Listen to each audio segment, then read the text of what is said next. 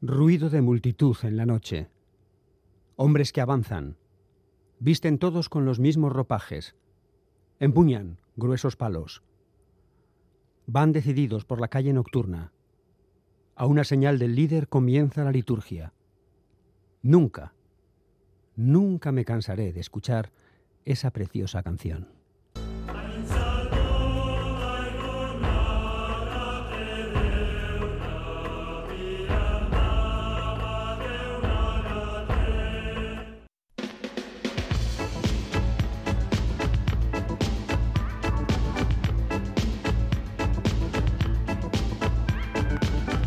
De papel.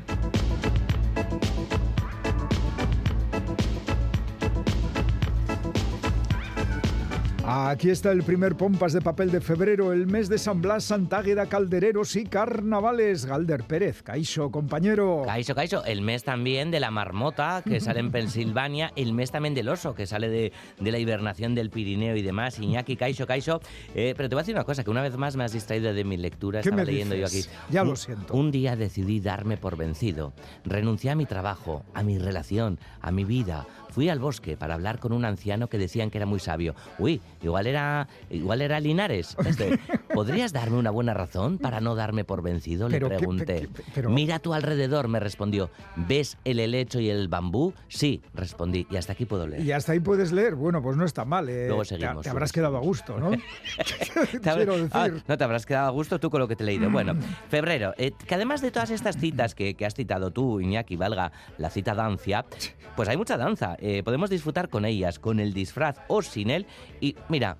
Y si es posible, haced como yo, querida audiencia. Oigo fatal en estos cascos. No sé si es que leer y escuchar la radio a la vez son cosas incompatibles. Y leed, sacar un ratito para leer como esta gran frase que dice: Cuando sembré las semillas del helecho y del bambú, las cuidé muy bien. Y hasta aquí puedo leer. Madre mía, qué inspirado te veo. Bueno, que se publican novedades continuamente y también, también nos llegan noticias luctuosas, como la muerte del escritor canario Alexis Ravelo, que falleció el pasado lunes víctima de un infarto. Alexis Ravelo, un destacado autor de género negro y ganador en 2021 del premio de novela Café Gijón por su obra Los nombres prestados. El recuerdo a Alexis Ravelo, otro autor que se nos ha ido y que pasó en su día por los micrófonos de pompas de papel.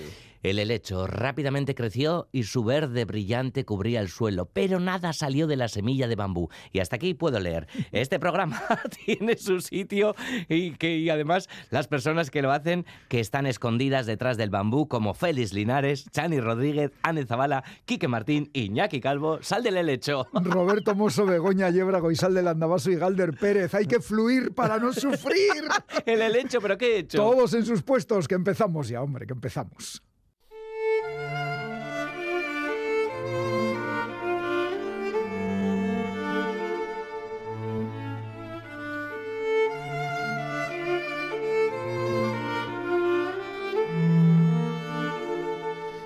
En el sueño cerraba la puerta con aquellas ventanas de color fresa y limón, y ventanas como nubes blancas, y ventanas como agua clara en un arroyo.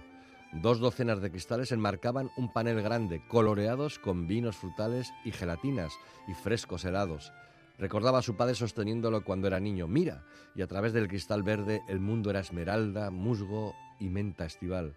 Mira, el cristal lila convertía a los transeúntes en uvas lívidas. Y por último, el cristal fresa bañaba el pueblo con rósea calidez, alfombraba el mundo con una aurora rosa y hacía que el césped cortado pareciera importado de un bazar de alfombras persas. La ventana de color fresa, la mejor de todas, curaba a la gente de su palidez, templaba la fría lluvia e incendiaba las copiosas y cambiantes nieves de febrero.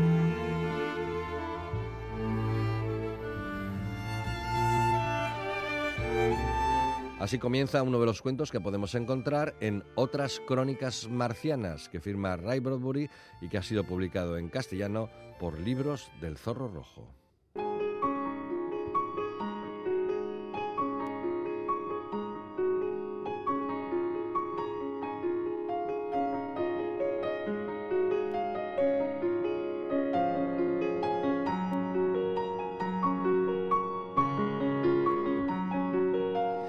Estadounidense Ray Bradbury escribió una treintena de libros y multitud de relatos. Su forma de contar y de acercarse a las historias fantásticas o de anticipación marcaron una vía dentro de la ciencia ficción, aquella que estaba más interesada en los comportamientos humanos que en los desarrollos tecnológicos. El paisaje del futuro era una forma diferente, lateral, de mirar a los problemas de hoy. Incluso esa mirada era especial porque pocos autores han escrito con tal nivel de lirismo sobre la conducción humana dentro del género. Como cuenta en el prólogo Marcial Souto, un personaje clave en el desarrollo de la ciencia ficción en castellano, gracias a la editorial argentina Minotauro, ahora absorbida por el Grupo Planeta, Bradbury se inspiró para crear sus crónicas marcianas en las historias cortas de Sherwood Anderson, agrupadas en el libro Winnesburg, Ohio. En este libro, el autor contaba cómo era la vida solitaria y secreta de un puñado de habitantes de un pueblito norteamericano. Y esa fue la clave. Bradbury se dijo, contaré así las pequeñas historias de la gente colonizando Marte. El Marte que presentaba Bradbury es un planeta parecido a la Tierra. Hay agua, ríos, mares y se puede respirar. Donde hubo una civilización marciana cuyos últimos miembros habrían muerto por las epidemias llevadas al planeta por los humanos. Quedan, por tanto, los restos de esa civilización y algunos secretos. Los terrestres llegan y colonizan Marte, pero ante la posibilidad de una guerra en la Tierra, la mayoría vuelve para participar en el conflicto. Marte se despuebla. Al final llegarán de nuevo más terrestres, los últimos que abandonan la Tierra tras el holocausto nuclear y que serán también, quién sabe, los nuevos marcianos. El libro original de Crónicas Marcianas se publicó en 1950 y surgió de una selección de los innumerables cuentos que Bradbury había escrito sobre Marte. Algunos fueron modificados para que formaran parte de una historia general marciana. En el proceso se desecharon muchos que fueron a parar a algunas otras antologías de relatos o al olvido. En estas otras crónicas marcianas, Marcial Souto recupera 10 de esos cuentos y hay que reconocer que la mayoría están a la altura de los incluidos en el volumen original, como El Mesías, La Botella Azul o Fiesta. Además, los cuentos se engrandecen gracias a las magníficas ilustraciones sugerentes y melancólicas creadas por el bilbaíno David de las Heras. Si alguien quiere reencontrarse con un universo creado por Roy Bradbury en libros como El hombre ilustrado, Fahrenheit 451 o El país de octubre, aquí tiene una nueva oportunidad de hacerlo. Otras crónicas marcianas de Ray Bradbury en libros del Zorro Rojo.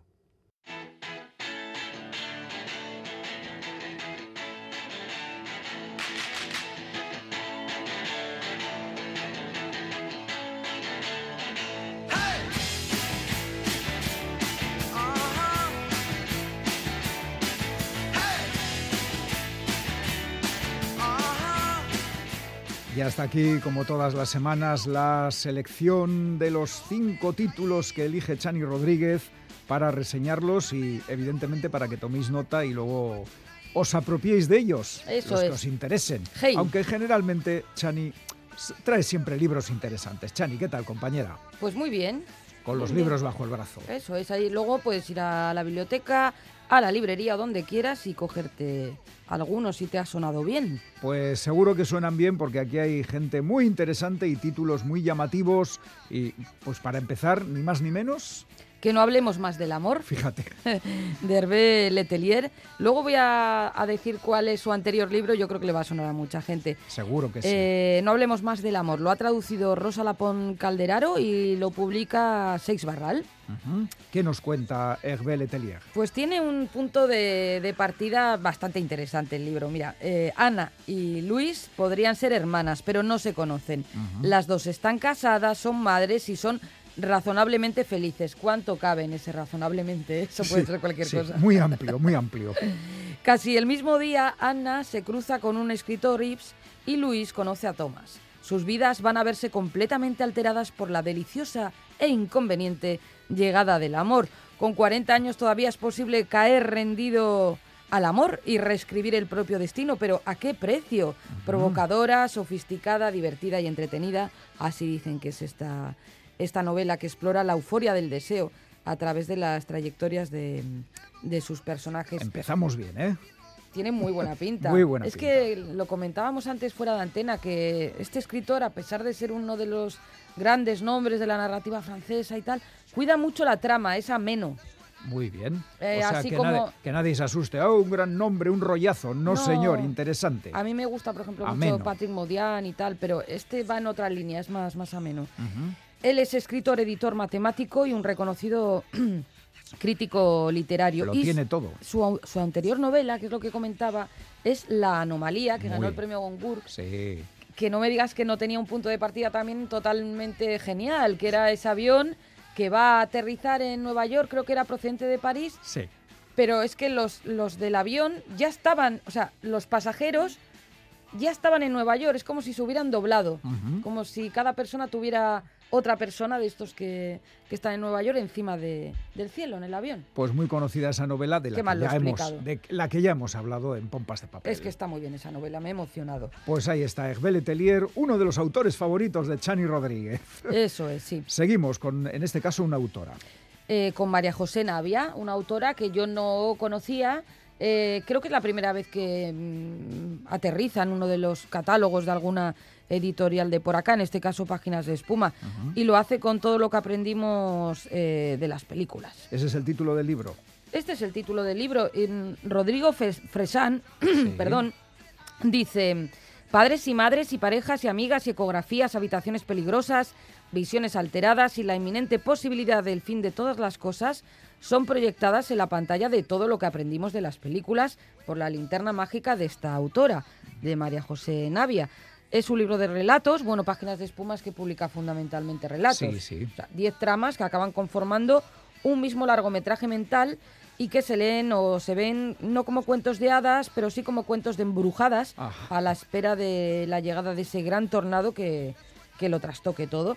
Eh, de María José Navia, ahora sabemos que es magíster en Humanidades y Pensamiento Social por la Universidad de Nueva York y doctora en Literatura y Estudios Culturales por la Universidad de Georgetown. Vaya titulaciones. Pues y ahora sí. escribe además. Muy Pues sí, bien. vaya titulaciones, da un poquito de envidia y admiración. Bueno, eh, y ahora lo que viene es un, apellido ilustre, sobre todo en el campo de las artes. Así es, Martín Ibarrola viene, mm, que ha publicado La Selvarida en Pepitas de Calabaza y además gracias al premio Beca Literaria no de no ficción Bodega Solarra y Café Bretón Ajá. de Logroño, que es un Sí. premio que, que está muy bien. eh, yo creo lo ganó también Miguel González San Martín. eh, me parece que Zarracina, también así varios escritores de sí, por sí. acá. Esta es la conexión logroñesa con los de Pepitas. Están muy cerca. Bueno, cuenta.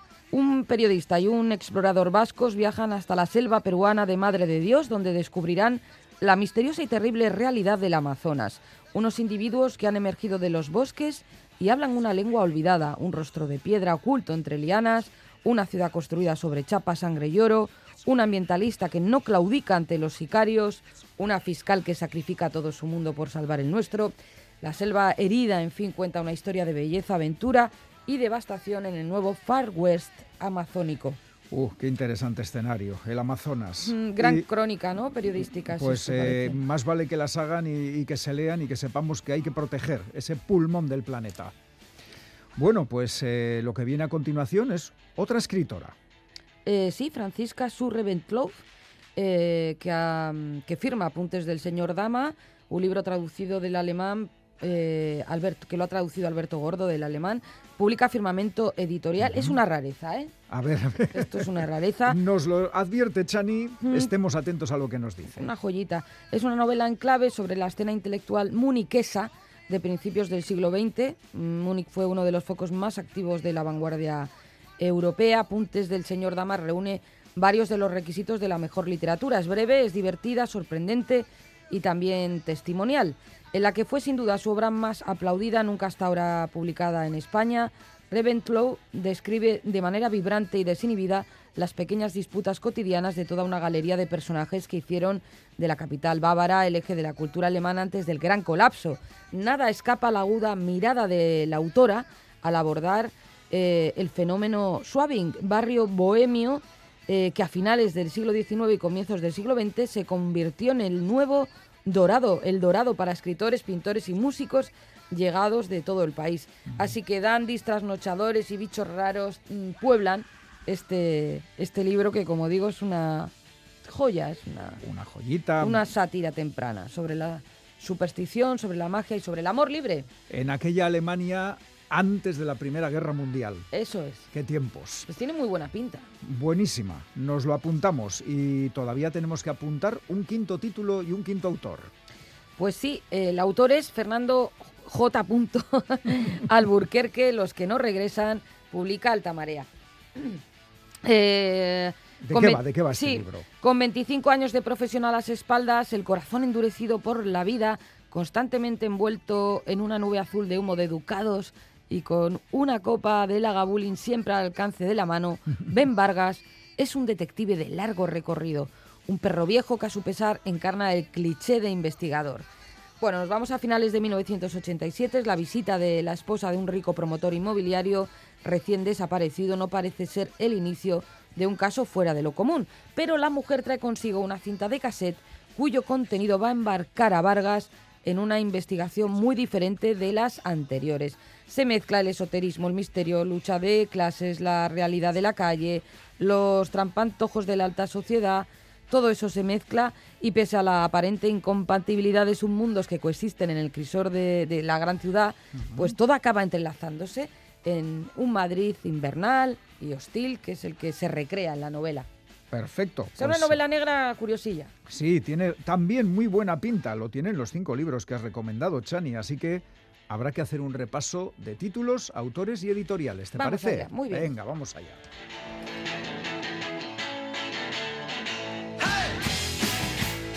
No hablemos más del amor. Dervé Letelier publica Sex Barral. Nunca es tarde para el amor. Nunca. Ni a partir de los 40, ni de los 50, ni de los 60, hombre. Nunca. Todo lo que aprendimos de las películas de María José Navia, páginas de espuma. No cuentos de hadas, sino de embrujadas. La selva herida de Martín Ibarrola publica Pepitas de Calabaza. Cuidemos la selva del Amazonas, un tesoro de la naturaleza. Apuntes del señor Dama de Francisca Surreventlou publica Firmamento Editorial. El brillo de Alemania antes de la oscuridad de la Primera Guerra Mundial. Y para terminar, Los que nos regresan de Fernando J. Alburquerque publica Alta Marea Ediciones. La movida madrileña, pero en negro. Muy curioso. bueno, Chani, estupendos libros, luego nos comentarás otro más, pero ahora, ahora viene el cómic. Muy bien.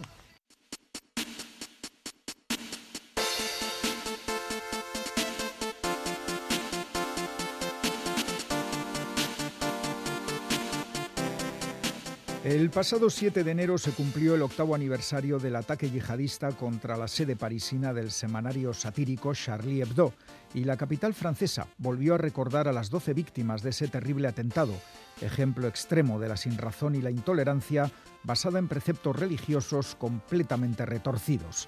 Por cierto que Charlie Hebdo sigue publicándose y hace cuatro semanas recibió amenazas del régimen iraní por haber convocado un concurso de caricaturas del líder de la República Islámica, el ayatolá Ali Khamenei. Pese a quien pese, la sátira, la ironía y el humor siguen siendo las mejores armas para enfrentarse al fanatismo. Y mientras las y los profesionales de Charlie Hebdo siguen adelante, algunos antiguos miembros de la redacción han tenido que buscar otros caminos para salir del pozo oscuro al que les llevó el ataque ocurrido hace ocho años. Es el caso de Catherine Meurice, la única autora de cómic aceptada en la Academia de Bellas Artes de Francia y que aquel fatídico 7 de enero salvó la vida porque llegó tarde al trabajo. Su condición de superviviente le provocó una gran sensación de culpabilidad y una profunda depresión. La búsqueda de la belleza en el arte, plasmada en el álbum La levedad, le permitió recuperarse y el proceso de sanación siguió con otra novela gráfica, Los grandes espacios, elaborada a base de recuerdos de una infancia vivida en el campo. El siguiente paso de Catherine Meurice fue trasladarse a Japón y pasar varios meses en una residencia para artistas en la prefectura de Kioto, en busca de inspiración y de una nueva perspectiva para su obra. El fruto de esa estancia en Japón se titula La joven y el mar, una deliciosa combinación de cultura occidental y oriental en la que los personajes de Catherine Meurice se mueven por bellos paisajes y en ambientes oníricos y evocadores. Una dibujante francesa, que es la propia artista, llega a Japón con el deseo de pintar la naturaleza, pero se siente incapaz de abarcar en un lienzo todo lo que siente y ve. Otro artista, japonés en este caso, lo que quiere es pintar a una mujer, pero no logra salir del bloqueo provocado por Nami, la bella joven que regenta el lugar donde residen. Nami es la reencarnación de algunas leyendas japonesas. Se comunica con el mar y el mar le informa cuando se avecina algún cataclismo, tifones, terremotos o tsunamis. Su presencia y su imagen, reflejada en un estuario conocido como el Lago de los Espejos, es factor mágico que inspira y sorprende a la artista europea y a su colega oriental. Templos antiguos, paisajes insólitos, como un campo de colza donde florecen camelias, la aparición de un tanuki, una especie de mapache japonés parlante, todo se combina para proporcionar a Catherine una experiencia inolvidable. El resultado es un cuaderno vacío de dibujos pero lleno de flores secas y un propósito, pintaré al volver a Francia. Varias de las ilustraciones de este álbum son auténticos cuadros plenos de sensibilidad oriental, así que tenemos que considerar que el artista ha cumplido su promesa.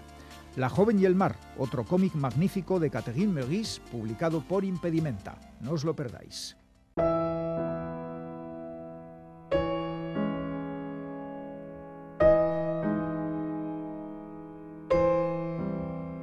Cuando solía centrarme en las preocupaciones, todos estaban ante mí y yo estaba bajo el tótem animal agachado y extendido. ¿Qué tal un masaje rápido ahora? me dijo. No me parece bien, repliqué. Oh, dijo él después de una pausa, debería haber esperado a que me preguntaras. Las olas están cada vez más cerca. Cuando caigo en la grieta de la sospecha, ya no estoy aquí. En este mundo clausurado por las casas y las redes, Salgo volando desde mi bajo vientre. La corona de la vida, mareada de luces giratorias, rodea esta cabeza. Pura con maravilla, caliente con maravilla. Las calles se vuelven doradas, todo aumenta de tamaño, los colores relumbran, estamos en el mito. Nos comprendemos fácilmente, casi sin hablar, los pensamientos pasan entre nosotros. Eso es memoria. Mientras busco encontrar la dulce deriva de este día, la niebla en dirección al mar, al viento. Este es un poema de Joan Kaiger, una poeta estadounidense nacida en 1934 y que fue una de las grandes figuras de la poesía beat.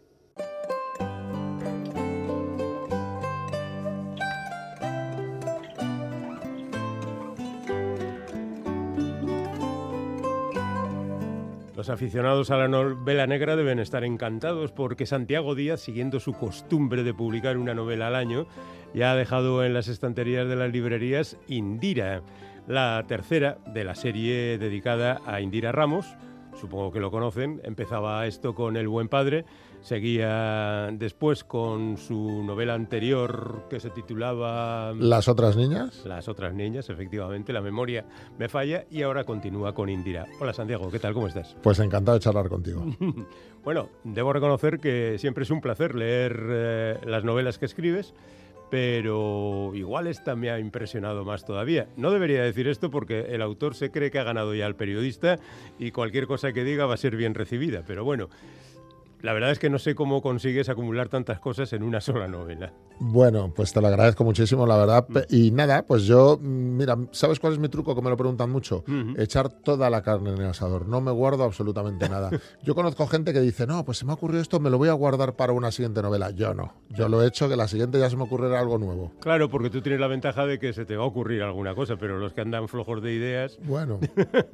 en cualquier caso, el llevar tres libros con los mismos personajes te va alimentando, quiero decir, tú trabajas con estos personajes en uno de tus libros y, seguro que dejas ideas para el siguiente, pero además se te van ocurriendo nuevas peripecias que ir echando sobre ellos, ¿no? Sí, a ver, es una ventaja, desde luego, tener unos personajes contrastados, ¿no? Tú ya los has echado a andar en la primera novela y ya sabes lo que te puede funcionar o lo que mm, menos o lo que más gusta, ¿no? Entonces, eh, aunque yo hago una biografía eh, inicial de ese personaje, sé la dirección que quiero que tome, siempre vas encontrando cosas nuevas, ¿no? Yo, mira, algunas veces he escuchado entrevistas que, en que los autores decían, antes de dedicarme yo a la novela, que decían, no, los personajes van por libre. Y yo decía, vaya chorrada, ¿no? Que es verdad. O sea, un personaje bien construido te dice por dónde tiene que ir, porque como te lo lleves por un lado que no es, se revela. Entonces, esos personajes a la hora de echarlos a andar ya los vas conociendo cada vez más. Y entonces es más sencillo, mm, entre comillas, pero es más sencillo colocarlos en tramas porque ya sabes cómo van a reaccionar y por eso he podido hacer esas tres novelas en tres años.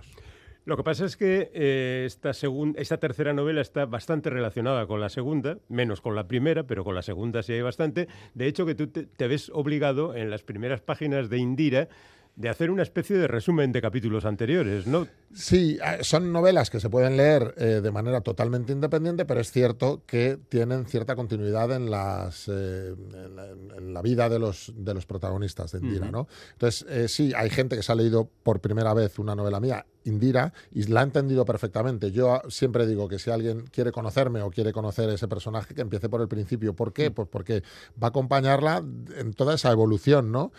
Eh, pero como sé que hay gente que a lo mejor escucha hablar, escucha esta entrevista y dice, oye, pues me gustaría eh, ir a por Indira directamente, pues sí que hago una especie, no, de resumen eh, como tal, pero sí que a la hora de echar a andar a esos personajes por el relato, cuento un poquito lo previo que les ha sucedido. No, pero es un resumen novelado, es decir, es lo más difícil de todo, no es decir, resumen de capítulos anteriores, no, no, sino que tú lo metes dentro de la trama. Claro. Por cierto, el título, que vendría muy bien para la primera de la serie, es que no encontraste otro mejor, porque, a ver, Indira ya lleva con nosotros dos años. Mm, sí, no, a ver, eh, sí, a mí ese título me, gustó desde el principio porque eh, creo que ya era un personaje conocido o reconocido para los que me hayan leído anteriormente. Con el buen padre, pues eh, presentaba un personaje totalmente nuevo. Con las otras niñas, todavía creo que no tenía esa entidad, ¿no? Como personaje para quien me haya leído, pero ahora mismo yo sabía que si alguien entra en una librería y ve Indira, ya sabe, ostras, esta es la tercera entrega de Santiago Díaz de, con este personaje, ¿no? Y creo que además esta novela habla mucho de ella, no solo como policía en el caso que investiga, sino como ella eh, como persona, eh, como mujer, como madre y con los miedos que puede tener cualquier persona normal y me parecía que era un título bastante acertado. Bueno, dejemos de hablar de este tipo de cosas, vamos a, a la trama. Bueno, quizá yo mismo pensaba que esta tercera novela podía tener esas características de la segunda, que era la inclusión de la realidad, porque en la segunda, las otras niñas, tú hablabas de un caso bien conocido como eran las niñas de, tampoco se me acuerdo del pueblo. De Alcácer. De, Alcácer, efectivamente. Eh, que era algo diferente de lo que venías haciendo. Ahora aquí has vuelto a la ficción total. Sí, total. Eh, eso fue, bueno, una especie de ucronía, ¿no? Que era, eh, yo no, relataba el caso Alcácer o de la niña Alcácer, mm. sino el, asesino Antonio Anglés, que eh, se fugó después cuando fueron a detenerle y ya nunca más se supo de él, ¿no? Mm. tuvo una pequeña fuga en la que se le siguió hasta Lisboa, se metió en un barco y ahí se perdió totalmente la pista. Entonces yo lo que hacía era una ucronía, o sea, partiendo de esa base real, relataba sus posibles 30 años hasta la actualidad, ¿no? bueno, no dejaba de ser una ficción, pero con una base real. Y aquí lo que pasa es que no tiene base real, simplemente es todo ficción. Pero yo creo que la construcción de la historia es prácticamente la misma. Lo que pasa es que yo hay partida de algo que eh, a nivel personal pues me, marcó mucho en mi juventud. Yo tenía 20 años o 21 años cuando sucedió todo aquello y lo viví en primera persona, ¿no? salía constantemente en noticias, en, periódicos, en todos los lados. Y era una, una pregunta que yo me hacía siempre, ¿dónde está Antonio Anglés? Y es lo que quise responder, pero desde el punto de vista de la ficción. Y aquí es ficción 100%. Vale, pues tenemos otra vez al equipo de Indira, con esa relación extraña entre el padre de su hija y expareja y el la nueva pareja de Indira con el que tampoco, bueno, vete tú a saber, eh, que es, y, el resto de policías que aparecen por ahí y de repente aparecen unos cuantos muertos. ¿Cuántos muertos hay en esta novela, por cierto? Hay bastantes, me pues parece. Mira, no, los he contado, pero hay unos cuantos. Hay, unos, cuantos. hay, unos cuantos. Si una, novela, una buena novela negra tiene que tener muertos a puertas, tiene que salpicar cuando abras las páginas. Empiezas con cinco, nada menos. Empieza con cinco, sí, cinco cadáveres que se encuentran en un descampado, en un, están haciendo unas obras y al entrar a las máquinas los encuentran y eh, la característica o lo que llama la atención que están enterrados en diferentes momentos en los últimos dos mm. años, que son eh, personas que eh, aparentemente no tenían ninguna relación entre sí, de diferentes puntos de la geografía.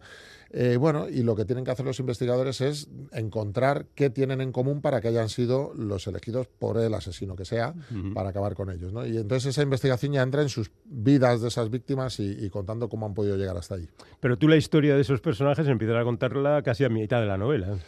Exacto, sí, mm. cuando ya empiezan... ¿Cómo se sabe cuando diablos tienes que empezar a contar las cosas? Bueno, mm. yo no, sé eh, decirte cómo se sabe, yo lo que sí hago es un trabajo previo, yo mm. no me lanzo a escribir, venga, página 1 y a ver qué me sale, no, yo antes de, ponerme a escribir en sí, eh, dejo que la idea madure en mi cabeza, yo se me ocurre una premisa, digo, quiero hacer esto, empiezo a crear personajes, situaciones, me imagino un final, que después, eh, una vez que lo echas a andar, quizá cambie, pero me sirve como punto de referencia hacia donde tengo que encaminarme. Después pasan cosas que puedo puede cambiar eso, ¿no? Se me ocurre algo que me guste más, pero voy hacia allí, no voy eh, dando palos de ciego, ¿no? De un lado para otro. Y bueno, y entonces a la hora de estructurar, una vez que ya tengo esas ideas, ya estructuro trama por trama. Eh, tengo una pizarra muy famosa que me, que me cuenta la gente, porque lo digo, eh, que con mis posis de colores, ¿no? que siempre digo que para mí los posis de colores es mejor invento que la rueda. Es maravilloso porque puedo hacer cada trama en un color y puedo equilibrarlas. O sea, puedo hacer una estructura final, una vez que ya las tengo todas puestas en la pizarra, de dar dos pasos para atrás, entornar los ojos, que parece muy, muy, muy básico, pero es cierto, y ahí te das cuenta de que, oye, aquí falta color amarillo, aquí sobra color amarillo, aquí falta rosa. Y, haces un, relato más uniforme, ¿no? Con todas esas tramas ahí. Y una vez que ya lo tienes así, es cuando lo traslado al papel. Y bueno, eh, entonces a la hora de trasladar al papel, pues es, yo creo que ya, ya he conseguido ese equilibrio, que ahí entras en otro proceso que se te puede ir la pizarra, pues no te digo dónde, porque hay veces que no, no te funciona, ¿no? Bueno, hay, hay, otros personajes nuevos, además de los habituales, pues de repente una estrella del cine, un político, el secretario del político. ¿Aprovechas un poco para repartir algo de estopa por estos territorios? Bueno, no, no especialmente, pero sí que me, me, ha llamado la atención una cosa que ocurre con la novela negra en general, que es que puedes entrar en lugares, conocer personas, asistir a cosas que en tu vida normal no podrías. Eh, puedes asistir a un asesinato, a un, a un intercambio de drogas, a cualquier cosa, pero también puedes conocer la vida privada de una serie de personajes que nos llamarían la atención. ¿A quién no le resulta llamativo que un posible presidente del gobierno eh, ver su su día a día, no, no el que vemos en las cámaras, sino su vida personal. A una gran actriz, eh, todos nos imaginamos que una Penélope Cruz, por poner un ejemplo, es eh, todo glamour y tal, pero también tiene una vida privada, tiene problemas con sus hijos, con su marido, con su familia, y eso a mí me gusta retratarlo y me parece que la novela negra lo permite. Mm. El político parece un poco el de House of Cards. Bueno, sí, un político. Un aire. Sí, un poquito, sí, un político del que no te puedes fiar mucho, la verdad. Luego hay otra serie, hay otras tramas que van apareciendo por la novela que tampoco conviene destacar demasiado, salvo que hay personajes que vienen del pasado y que tienen ganas de venganza, ¿eh? pero además directamente contra Indira, ¿no? Sí, eh, Indira, bueno, como buena policía que es, aparte de mm. rara, ¿no? Porque tiene ese toque, tal, pero es buena policía y lo ha demostrado en, las anteriores entregas, pues va dejando eh, enemigos por el camino. Gente que ha podido encarcelar, que ha podido detener, que ha podido... Y alguno de ellos se revela, como bien dices, y bueno, creo que se los va a hacer pasar canutas. Esta trama en concreto tiene como muchos puntos en los que parece que la cosa se va a solucionar y no. y hay que esperar otro rato más y esperar otro rato más. No me extraña que tus novelas se leen a toda velocidad porque el lector al final quiere saber qué, qué es lo que pasa. ¿no? Eh, eso en principio lo tienes, ya, ya has contado lo de los POSIT, pero estas, estos giros de guion tú los tienes más o menos cuando ideas la trama para decir, y le voy a hacer esto, y voy a hacer esto, y voy a hacer esto. Sí, a ver, cuando yo estructuro sí que tengo unos puntos mm. de giro. Eh, lo que pasa es que a lo mejor no están eh, estructurados, o sea, no están escritos al detalle. O sea, yo sí que digo, aquí eh, tiene que estar a punto de descubrirlo, pero tiene que ocurrir algo por lo que no lo descubra. Y una vez que ya me lanzo a escribir es cuando ya tengo que pensar en ello, ¿no? Pero sé que tengo que llegar a este punto, no, sé que no me tengo que dejar llevar demasiado. Y una de las cosas, por la rapidez que dices, es que yo vengo del mundo de la tele y ahí no podemos perder tiempo. O sea, tenemos que ir al grano. Ahora ya menos porque las plataformas nos ha cambiado a toda la vida un poco, pero eh, antiguamente nuestro gran enemigo era el mando a distancia. Si perdías a alguien que se fuese eh, durante la publicidad, ya no le recuperaba, seguramente. Entonces, ¿cuál era la manera de que no se fuese en la publicidad? darlo todo, hacer que la historia avance, dejar eh, grandes ganchos en cada capítulo. Y todo eso trasladado a la novela hace lo que dices, que no hay cosa que más me guste que me digan, pues es que tengo sueño por tu culpa, porque ayer me iba, me iba, a leer un capítulo y me leí cinco, ¿no? también, también ocurre que me dicen muchas veces, me he leído tu novela en 24, 48 horas que dices, es maravilloso porque mm. has conseguido tu objetivo, pero para tus adentros piensas, joder. Con lo que me ha costado. Con lo que me ha costado. pero aquí haces cosas que en la televisión no se hace. Por ejemplo, eh, que haya personajes que bueno, igual tienen su importancia, pero apariciones breves a los que tú construyes toda una biografía. Sí, sí mm. me gusta hacerlo. Me gusta, me mm. gusta que eh, los personajes se revelen por sus acciones y no por lo que se diga de ellos. A mí no me, no me gusta que diga alguien, pues esta persona es muy mala eh, por, porque hizo esto. No, yo tengo la posibilidad en la novela de estructurar ver en primera persona lo que hizo por lo que ahora se le considera mala. ¿no? Me parece mucho más atractivo y me lo permite este formato. Entonces, eh, me, gusta, me gusta verlo. Me ha hecho mucha gracia y me ha enternecido que al final de la novela digas, por favor, no cuenten el final de la novela a sus amistades porque nos van a hacer mucho daño. Sí. Eh, lo entiendo, ¿eh? Después de leer el final entiendo que no quieras que nadie diga nada. A ver, sí, los spoilers son un problema, ¿no? La gente hace reseñas eh, y, no, los escritores no podemos estarles más agradecidos porque esa es la manera de, difundir eh, lo que hemos escrito. Si les han gustado, eh, llaman un montón de gente más. Si no, también puedes aprender de una crítica constructiva, de las destructivas no, pero de las constructivas puedes aprender. Pero sí que es verdad que a lo mejor la gente no se da cuenta de que cuenta más de lo que debería y está dando demasiadas pistas a los futuros lectores. Entonces yo, con todo el respeto, digo, por favor, seguid haciendo reseñas porque es la salsa de esta profesión y, quien diga, yo no sé, igual me matan mis compañeros, pero yo no, yo no conozco a ningún escritor que no lea las reseñas, ¿no? Es que estás hablando de tu trabajo y, de lo que opina este, ¿eh? Claro. Mm. Pero eh, sí de decir, oye, antes de lanzar esa reseña a las redes, pensad si no estáis contando demasiado y por favor no desveléis esto, ¿no? Bueno, lo pido y, la gente está siendo muy respetuosa, la verdad. También te digo, ¿eh? te entra una ganas de contarlo. Sí, sí. bueno, eso, es lo que tienes que hacer es decirle a alguien, lee la novela, animarla a leerla, léela rápido y después hablamos. Largo. Exacto.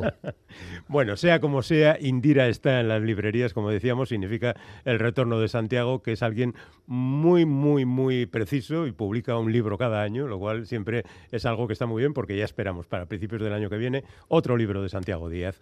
¿Qué te voy a decir? Decir, compañero, que me lo paso estupendamente leyéndote y luego charlando contigo. Así que, miel sobre hojuelas. Pues lo mismo te digo, ya sabes que es un verdadero placer y, y nada, espero verte pronto. Nos vemos, nos vemos, pero para eso habrá que leer el libro. Gracias.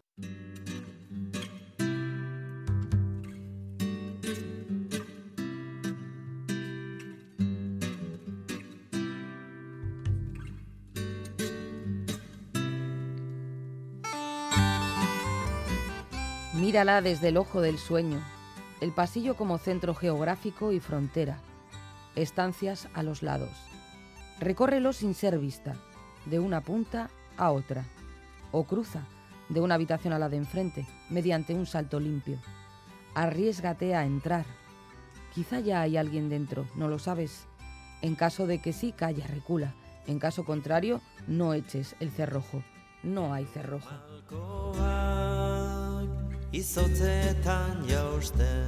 Así comienza La familia, una novela de Sara Mesa que ha publicado Anagrama.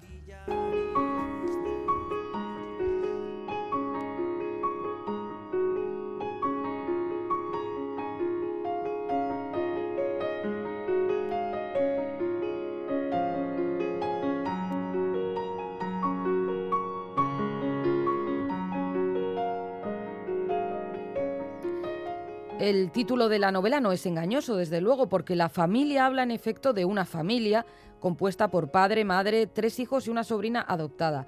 A pesar de que el padre trabaja en un despacho de abogados, viven en un barrio muy muy humilde de una ciudad de costa que soy incapaz de reconocer porque seguramente será una mezcla de, de varias ciudades, un constructo.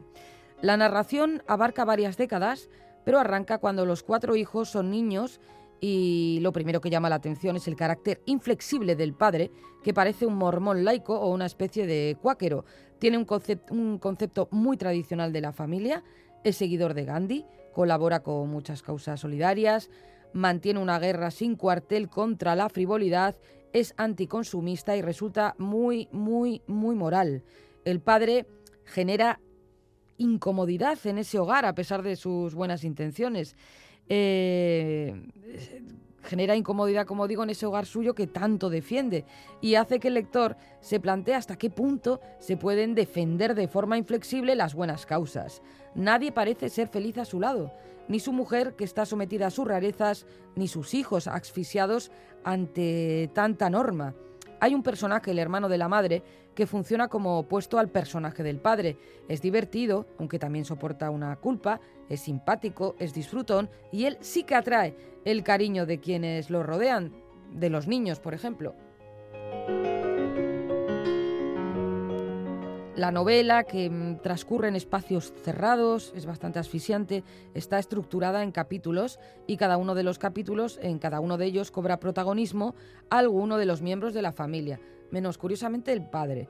En un momento dado, el foco también se va a colocar sobre una mujer divorciada y su hija, que son vecinas ¿no? de, del bloque de esta, de esta familia protagonista. A través de esos personajes, de las vecinas, también eh, llegaremos a pensar en lo mucho que la amabilidad y la hipocresía se pueden parecer a veces. Esta historia, de hecho, hace que lo siniestro y lo bondadoso se mezclen, creando una atmósfera turbadora.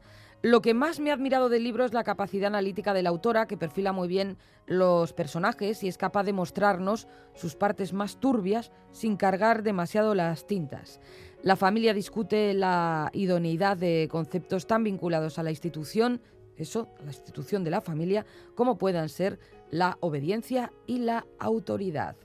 Sara Mesa eh, nació en Madrid en 1976, aunque vive desde pequeña en Sevilla es una de las autoras más aclamadas, si no la más aclamada de la narrativa española actual. Sus trabajos siempre están a la cabeza de esas listas de los mejores libros del año que salen en Navidad y el aplauso de la crítica es, es unánime. Nosotros, antes lo estábamos comentando, Creo que no habíamos reseñado o comentado ningún libro de Sara Mesa, así que bueno, ya era hora. ¿Qué vamos a decir? Si es que ya se ha dicho todo, igual llegamos hasta tarde, pero bueno, la familia es sin duda una muestra más, no sé si la mejor del talento de, de esta mujer. El libro genera desasosiego, es muy tenso y sustancia una amalgama pegajosa de silencios, buenas intenciones, mezquindades, ofensas y actos altruistas. Cabe de todo una tarde cualquiera, en una cocina cualquiera, en una conversación en apariencia despreocupada cabe de todo y Mesa lo demuestra.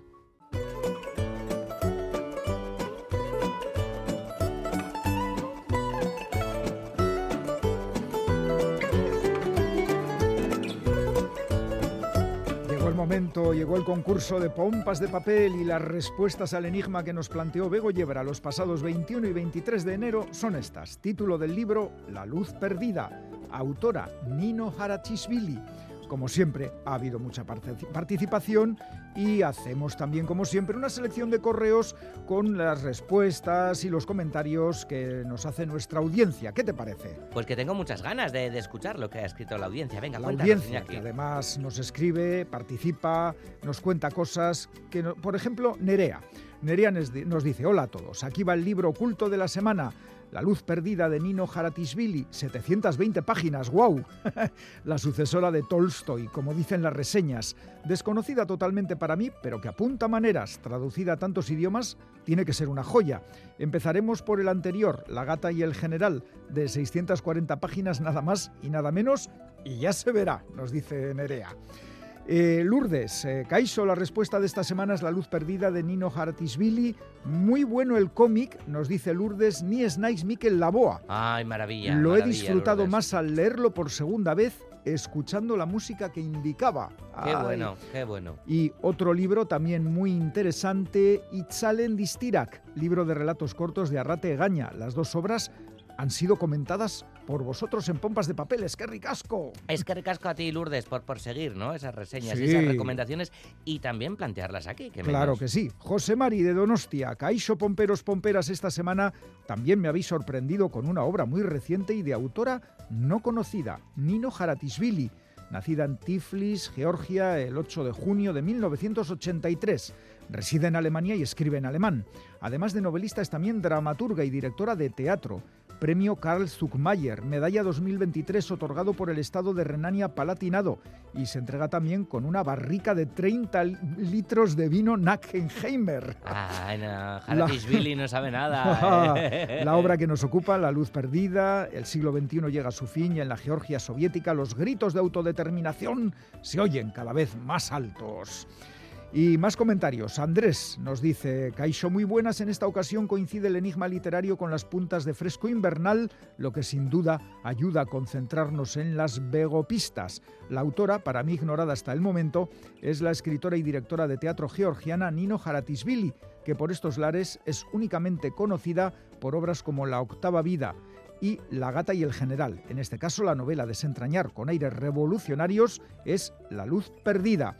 Saludos y cada vez más preparado para compartir y debatir los asesinatos de BC Negra. Buenas lecturas. Barcelona Negra, ese certamen literario tan famoso. Mm. Bueno, pues eh, que ha llegado la hora de los premios, Ah, Galder. de los premios, vale. Los premios. Oye, ¿tú sabes cómo hace el koala? Que ya que antes hablaba de bambú. Eh, con- el koala, pues, Sí. pues- pues no tengo ni idea. Es un animal un pelín silencioso, ¿no? Me da la sensación. Mm. Bueno, pues nos lo inventamos. ¿Te inventas cómo hace el koala? Me lo invento. Venga, pues vamos a ver, inténtalo. Eh, premios a tres oyentes de Pompas que han acertado las respuestas título del libro La luz perdida, autora Nino Haratishvili. El primer lote de libros es para... Ricardo Arambarri Larrañaga de Azcoitia, parece un niño. El segundo lote de libros es para Bambú, bambú, bambú. Laura Ortiz de Urbina de Gasteiz y el tercer lote de libros es para Bumba, bumba, bumba. Eduardo Diego de Somonte Bueno de Derio. Es una familia de koalas, cuidado. sí, sí, eh. una familia completa. Sorionaca los tres ganadores y ganadora, Ricardo, Laura y Eduardo. O Eduardo, Laura y Ricardo. Para participar en el concurso de pompas podéis mandar las respuestas a la dirección de correo electrónico pompas.eitv.eus y si queréis, si queréis enviarnos una carta o una postal que siguen existiendo, lo podéis hacer a esta dirección: Pompas de Papel, Radio Euskadi, Capuchinos de Basurto 2, 48013, Bilbao. Y tanto que existen. El otro día en clase de francés tuvimos que escribir una carte postal. Una carte ¿Lo postal. estoy diciendo bien? Ah, très bien, Muy, très muy bien. Vamos ya con el concurso de pompas de esta semana. Las pistas para acertar la respuesta nos las da, como siempre, Bego Yebra. Alto. Atención. Se buscan personas que leen, personas sin aleccionar, librepensadoras. Se buscan pomperos y pomperas. Porque aquí y ahora se regalan libros. Tres libros, tres grandes historias y las pistas ahora mismo.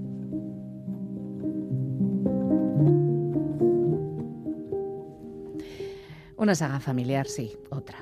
Es que las familias dan mucho de sí. ¿Os acordáis de aquel inicio? Todas las familias, nada que ver. Igual tiene más relación con las familias de Almodóvar, o por lo menos eso ha dicho un autor de esta obra, que por cierto viene de Francia. Pues eso, una saga, una nieta que hereda una cómoda llena de recuerdos que son la memoria de cuatro generaciones entre España y Francia, desde la guerra civil y hasta hoy. La autoría juega al despiste. Responde a un nombre y apellido en castellano, pero se publicó en Francia y en francés y ha tenido un millón de lectores en el país del champagne. Ah, y van a hacer una serie que las sagas en la pequeña pantalla también dan muy bien.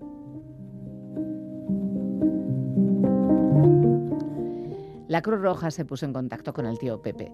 Para salir del campo, un residente francés debía confirmar que podía acoger al refugiado o refugiados en cuestión. Él se comprometió y subimos a un tren rumbo a Narbona. Hoy me arrepiento. Debería haberme quedado. Cuando salimos del campo tuve la impresión de que abandonaba a todos los que estaban encerrados allí. Si me hubiera quedado, habría podido ayudar, participar, cuidar. Pero opté por seguir las indicaciones de papá y mamá, por salvar el pellejo, por someterme. La vergüenza me acompañó todo el viaje y acabó por expulsar la alegría que despuntaba en mi corazón ante la idea de encontrar un auténtico techo. Esta sensación desagradable, esta culpabilidad, me acosa todavía en sueños de vez en cuando y me tortura durante el día siguiente. Está en vuestras manos, suerte pueblo. Nik badakit. Bai, nik badakit. Tira jainkoak izan. Ekoizpen herrialde batean, langile batek, segundu batez, arreta galdu du zintan. Mikrotxipak begiratzen ditu, eta bat eskapatu zaio. Producción. La cadena va con retraso, Banco 5. Atención, capataz. Horregaitik gelditu gara gaur, dutxatzeko ur berorik gabe. Eltzea sutan jarrita. Berriz ikasi dugu, gauzen denbora. Bitartean zu, biluzik zaude baino gelan. Ni urrepelarekin noiz agertuko. Beren lanen doainaz saritu naute. Xapo, orain etorri zait. Nik badakit ez direla jainkoak izan. baina edalontziz edalontzi goaz antzinekoen erronka beraran. Nola deskribatu zorion une hau?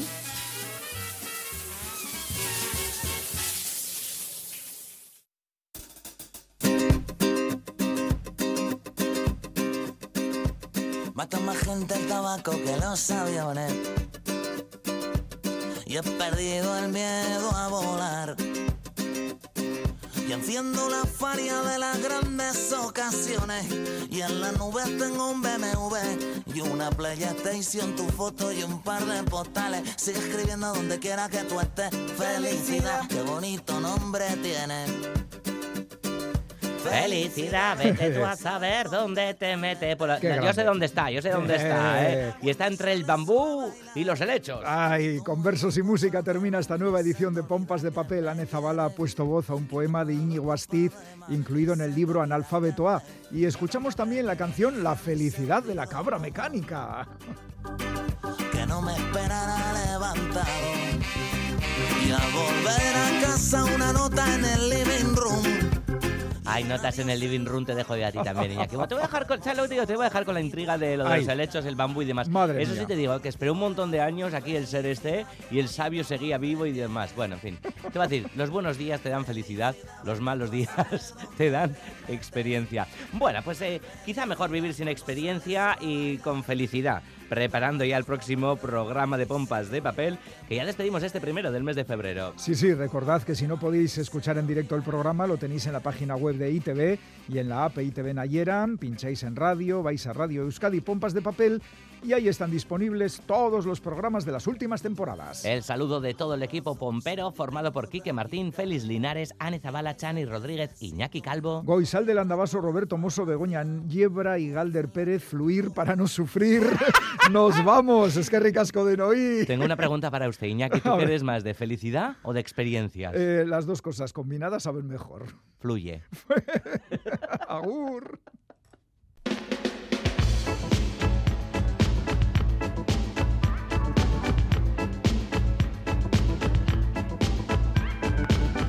Pompas de papel.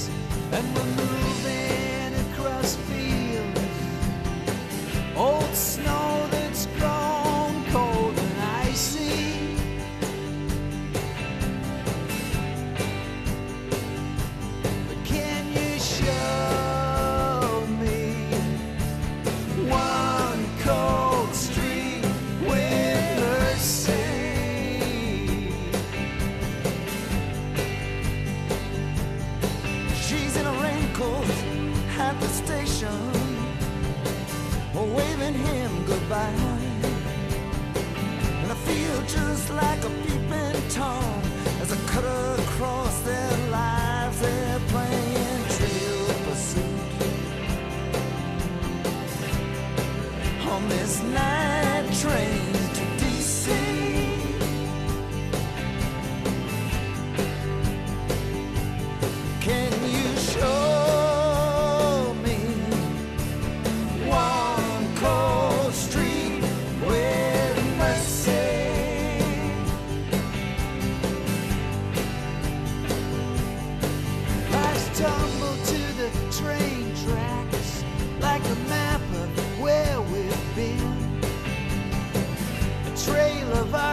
inventions scattered like bits of tin.